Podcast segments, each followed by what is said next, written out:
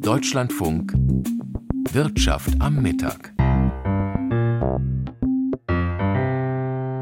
Heute im Studio Benjamin Hammer, herzlich willkommen. 3000 Delegierte, Marsch, Musik und nichts wird dem Zufall überlassen. In Peking versammelt sich die Führung der Kommunistischen Partei zum Nationalen Volkskongress.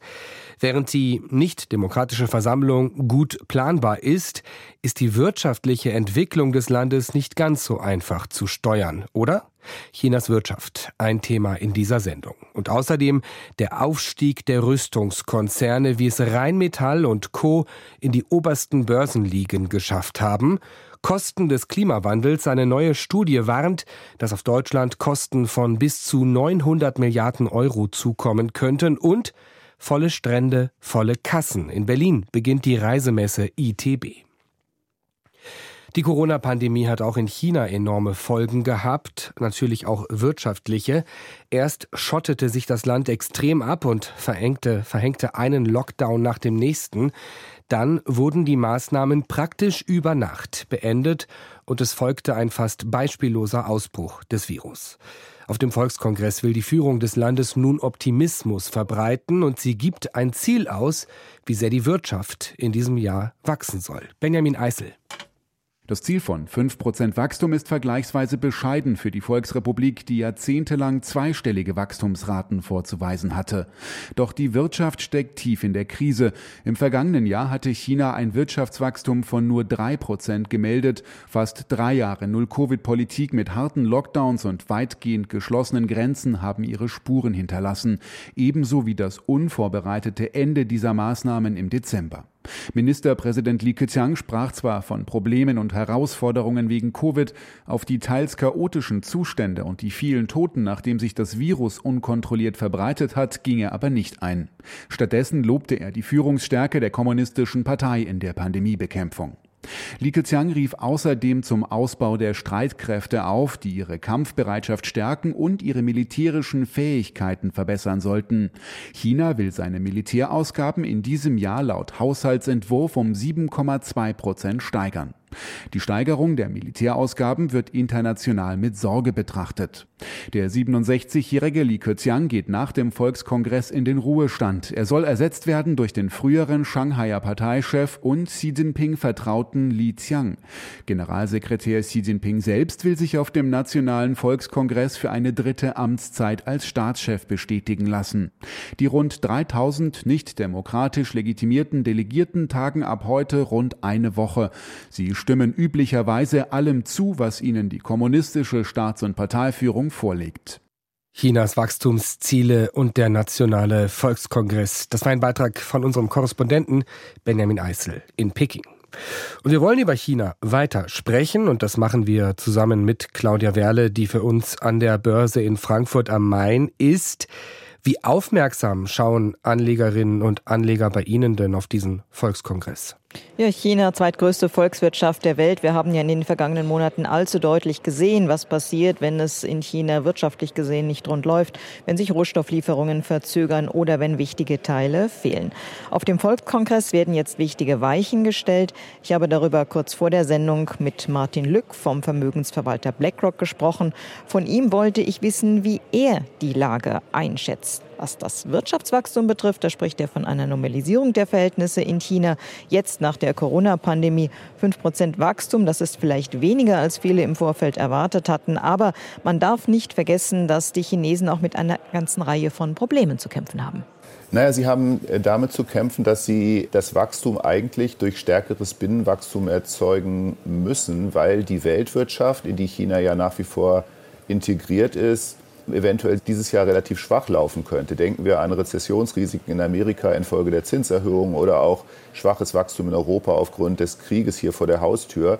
Das könnte die Exportseite von Chinas Wachstum schwächen und dann ist man umso mehr auf die Binnenwirtschaft angewiesen. Und dort wissen wir ja, dass es schon Blasenrisiken gibt, zum Beispiel im Immobilienmarkt. Und wenn China auf solche Wachstumstreiber umso stärker setzt, dann steigen natürlich die Stabilitätsrisiken. Es könnte also sein, dass man sich stärkeres Wachstum mit geringerer Stabilität dieses Wachstums erkauft. Wie sehr sind die Chinesen denn von ihren Handelspartnern abhängig? Ja, nach wie vor ziemlich stark, weil China hat ja bisher seine gewaltige ökonomische Expansion in den letzten 30 Jahren auch mit seiner Position in der Weltwirtschaft zum Teil erreicht. Aber jetzt versucht man natürlich hektisch unabhängiger zu werden und sich stärker auf die eigene Wirtschaft und auf die eigene wirtschaftliche Stärke und Unabhängigkeit zu besinnen. Aber das geht natürlich nicht von heute auf morgen. Und deshalb wird eine schwache Weltwirtschaft China auch Wachstum kosten. Und wie gesagt, die gilt es dann auf der Binnenwirtschaftsseite auszugleichen. Viele deutsche Autohersteller, aber auch Unternehmen wie beispielsweise der Sportartikelhersteller Adidas bekommen ja auch das wachsende Selbstbewusstsein der Chinesen zu spüren. Sind die Chinesen nicht längst dabei, auf sich selbst zu schauen und sehr auf die Binnenkonjunktur zu setzen? Ja, in der Tat, das tun die Chinesen äh, so wie Amerika mit äh, Trumps America First äh, Politik oder auch Europa mit seiner sogenannten strategischen Souveränität auch so ein bisschen in die Richtung geht, sich selbst genug zu sein, macht China das auch. Das nennt man in China den doppelten Wirtschaftskreislauf, wo man viel, viel stärker auch auf die Binnennachfrage setzt. Und genau das ist ein Problem natürlich auch für Unternehmen, die jetzt schon in ihrer Beschaffung oder auch in ihrem Export sehr stark von China abhängig sind. Die müssen sich darauf einstellen, dass auch China stärker nach innen schauen wird, so wie das Amerika auch seit einigen Jahren tut. Und insofern ist es sinnvoller, sich breiter international aufzustellen, auch für deutsche Unternehmen. Wie weit sind die Chinesen damit gekommen? Das ist ein Prozess, der jetzt nach Covid äh, noch mal deutlich an Stärke zunehmen wird. Wir sehen das jetzt auch die Ausrichtung in diese Richtung auf dem gerade stattfindenden Volkskongress dass man einfach stärker unabhängig werden will in der Beschaffung beispielsweise von Rohstoffen, von äh, industriellen Komponenten und dergleichen mehr. Aber das ist natürlich ein Prozess, der wird sich über Jahre hinziehen. Und solange sich der hinzieht und solange China noch abhängig ist von anderen Partnern, haben natürlich auch Europa und Amerika größere Einflussmöglichkeiten. Auf dem Volkskongress ist von einem stürmischen internationalen Umfeld die Rede. Was konkret ist damit gemeint? Damit ist wohl so ein bisschen verklausuliert das gemeint, was wir auch mit einer Neusortierung der Globalisierung meinen, nämlich dass die Welt ganz offensichtlich zerfällt in die liberalen Demokratien auf der einen Seite. Dazu gehören natürlich vor allem Europa oder größte Teile von Europa und Amerika, Nordamerika in erster Linie. Dazu gehört auf der anderen Seite aber China sicherlich. Dazu gehört natürlich Russland. Dazu gehören aber auch Länder wie Nordkorea und der Iran, die in sich abgeschottet sind und die auch andere politische Systeme haben. Und die Auseinandersetzung zwischen diesen Blöcken, die sich global immer stärker abzeichnet, die ist da wohl mit dieser Formulierung gemeint. Noch ist China die zweitgrößte Volkswirtschaft der Welt. Wie wird es in ein paar Jahren sein? Also China wird jetzt, weil es eine schrumpfende Bevölkerung hat, vermutlich in Wachstumsprobleme hineinlaufen. Und es muss seine neue Position in der Weltwirtschaft jetzt finden, bevor dieser Effekt zu stark wird. Also das sind ganz interessante Jahre und ganz herausfordernde Jahre, die China jetzt bevorstehen. Sagt Martin Lück vom Vermögensverwalter BlackRock. Wir schauen jetzt auf den sogenannten Gesamtmarkt, auf den DAX. In der vergangenen Woche ein recht deutliches Plus in Richtung Wochenende. Geht das heute so weiter? Ja, es geht so weiter. Vorerst zumindest der DAX zeitweise knapp unter seinem bisherigen Jahreshoch. Viele Anleger sind hin und her gerissen. Auf der einen Seite ist natürlich die Hoffnung da, dass es wirtschaftlich gesehen wieder aufwärts geht. Auf der anderen Seite kommen immer wieder enttäuschende Nachrichten. Über die Lage in China haben wir eben gesprochen. Dann gibt es die hohe Inflation, auch ein wichtiges Gesprächsthema hier an der Börse. Mitte März kommt die Europäische Zentralbank wieder zusammen, um über ihren künftigen Kurs zu beraten. Dass die Zinsen in der Eurozone weiter angehoben angehoben werden, gilt als ausgemachte Sache. Aber hohe Inflation, steigende Zinsen, beides sind Belastungsfaktoren für die wirtschaftliche Entwicklung.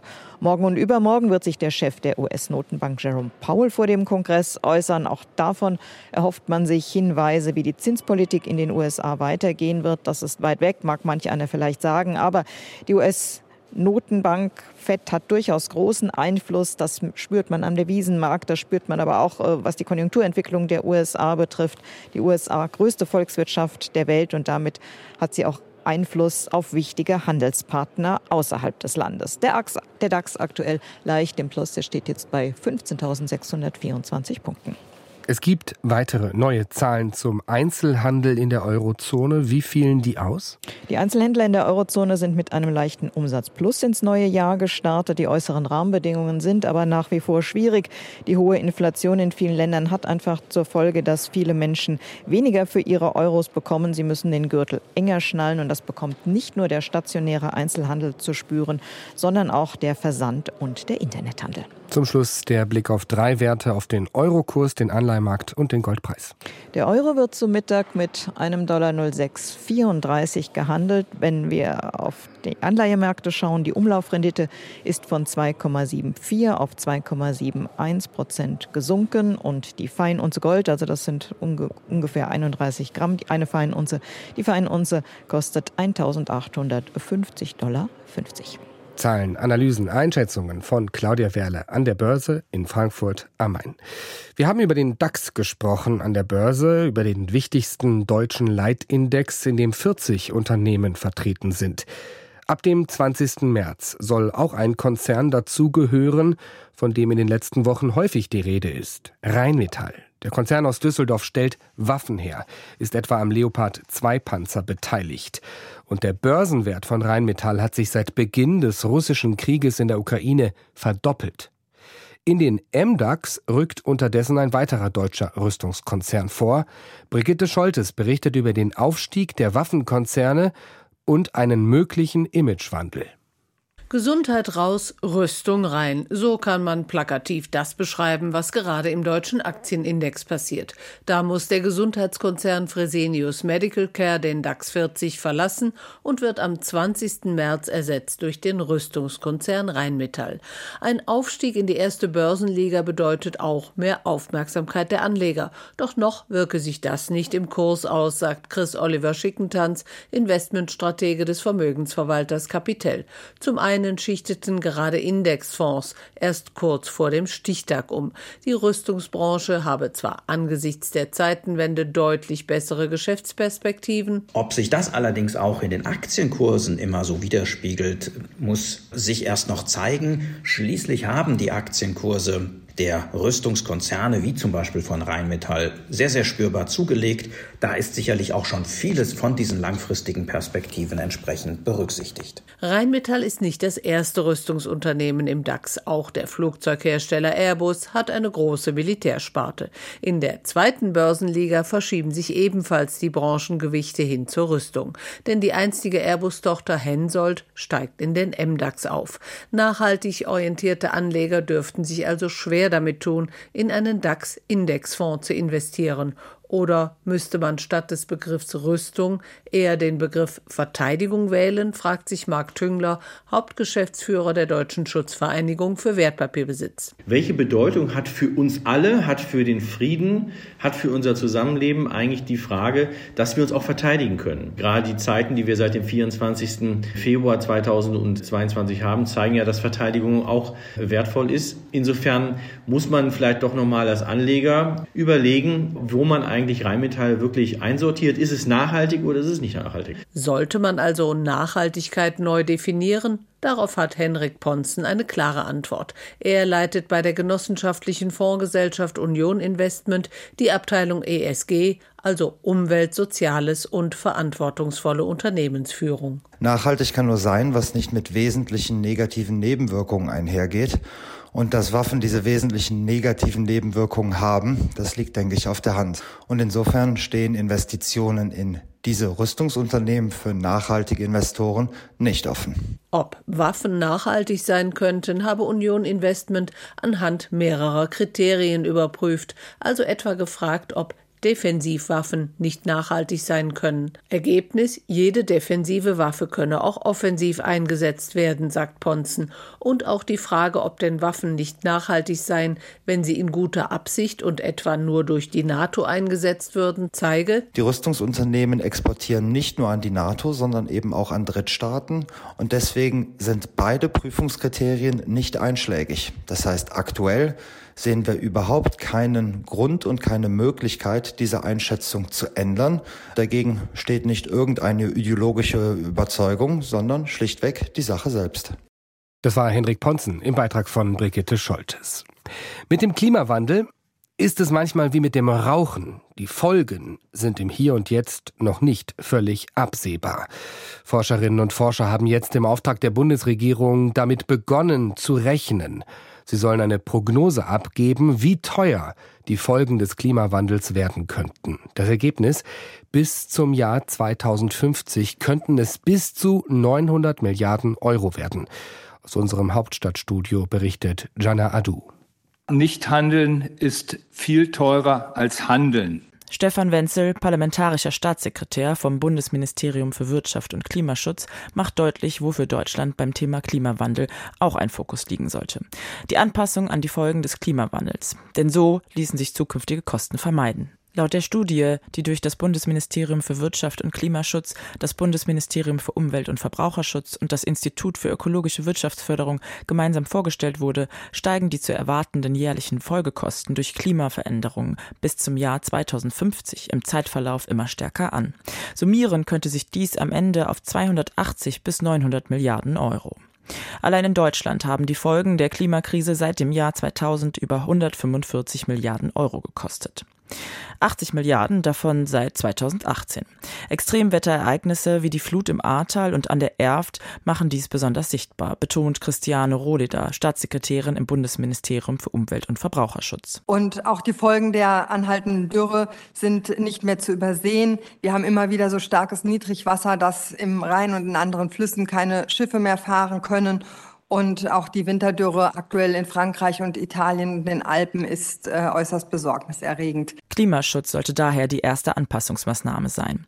Ergänzend dazu die vorsorgende Klimaanpassung. Die Bundesregierung hat dafür zwei zentrale Vorhaben. Und zwar arbeiten wir an einer vorsorgenden Klimaanpassungsstrategie, die ist bereits im Koalitionsvertrag vereinbart ähm, und wird im Moment zusammen mit den anderen Ressorts ausgearbeitet und hier auch messbare Ziele entwickelt werden. Das zweite große Vorhaben ist ein Klimaanpassungsgesetz, mit dem wir einen verlässlichen strategischen Rahmen schaffen wollen für die Klimavorsorge in Deutschland und äh, der Referentenentwurf hierzu wird in Kürze in die Ressortabstimmung gehen. Bund, Länder und Kommunen sollen dabei gemeinsam und auf allen Ebenen Konzepte nutzen, die Handlungsmaßnahmen vorgeben.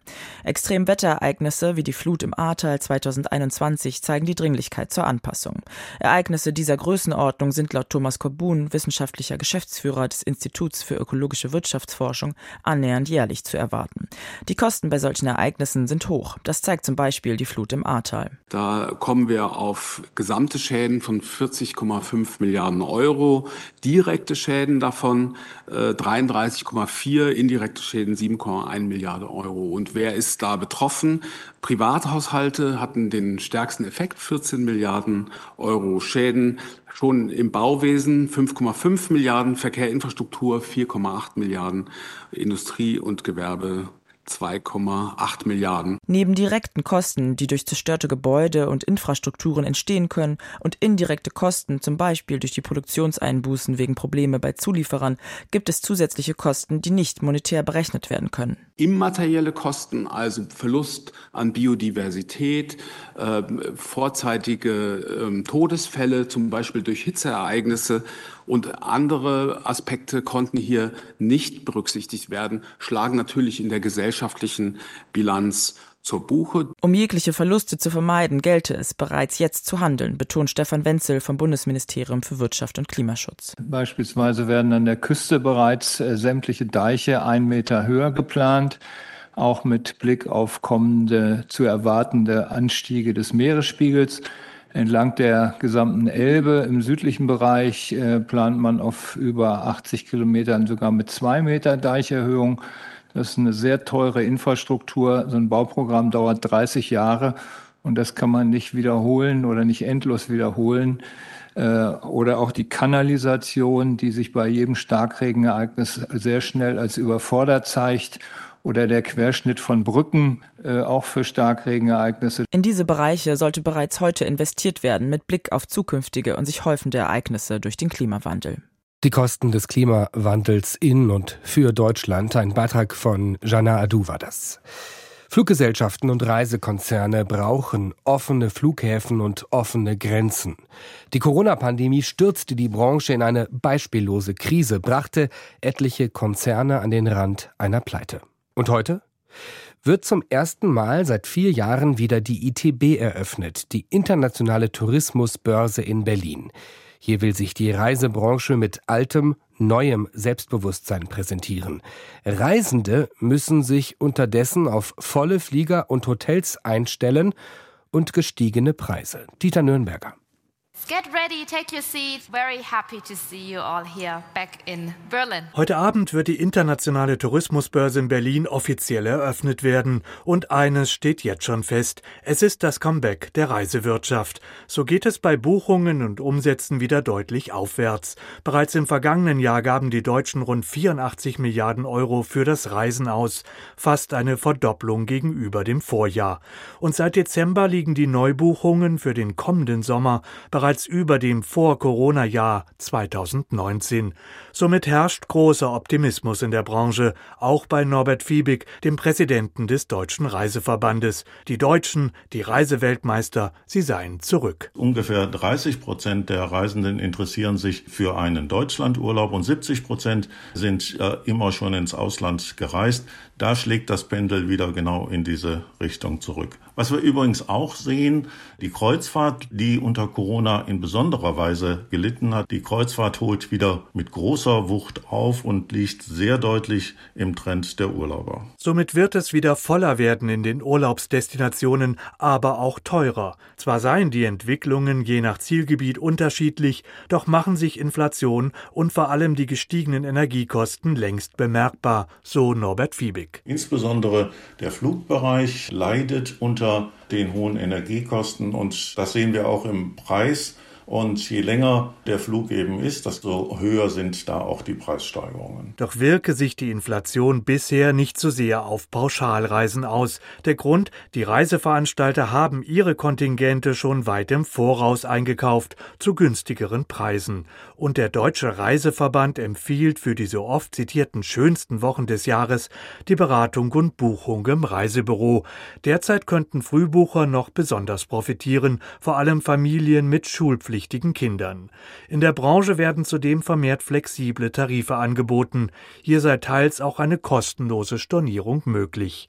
Die Deutschen setzen auf Sicherheit und Flexibilität bei der Urlaubsplanung, so der DRV-Präsident. Die Pauschalreise ist wieder zurück. Im Übrigen auch die Frühbucher sind zurück. Zwei Drittel der Buchungen, die wir jetzt in diesem Jahr vereinnahmt haben, sind für die Sommersaison. Rund 5000 Aussteller präsentieren sich in diesem Jahr auf der weltgrößten Reisemesse. Partnerland ist diesmal Georgien. Es ist die erste ITB nach drei Jahren Corona-Pause. Allerdings ist die Messe zwei Tage kürzer als sonst und allein Fachbesuchern vorbehalten. Russland ist wegen des Angriffskrieges in der Ukraine nicht vertreten, und die Ukraine selbst beschränkt sich vor allem auf einzelne Regionen, wie beispielsweise die Hauptstadt Kiew. Doch trotz aller weltpolitischen und wirtschaftlichen Unsicherheiten, die Branche setzt auf das große Bedürfnis nach Urlaub und erwartet, dass das gesamte Reisejahr 2023 das Vor-Corona-Jahr 2019 sogar übertreffen könnte. In Berlin beginnt heute die Tourismusmesse ITB. Das war ein Beitrag von Dieter Nürnberger.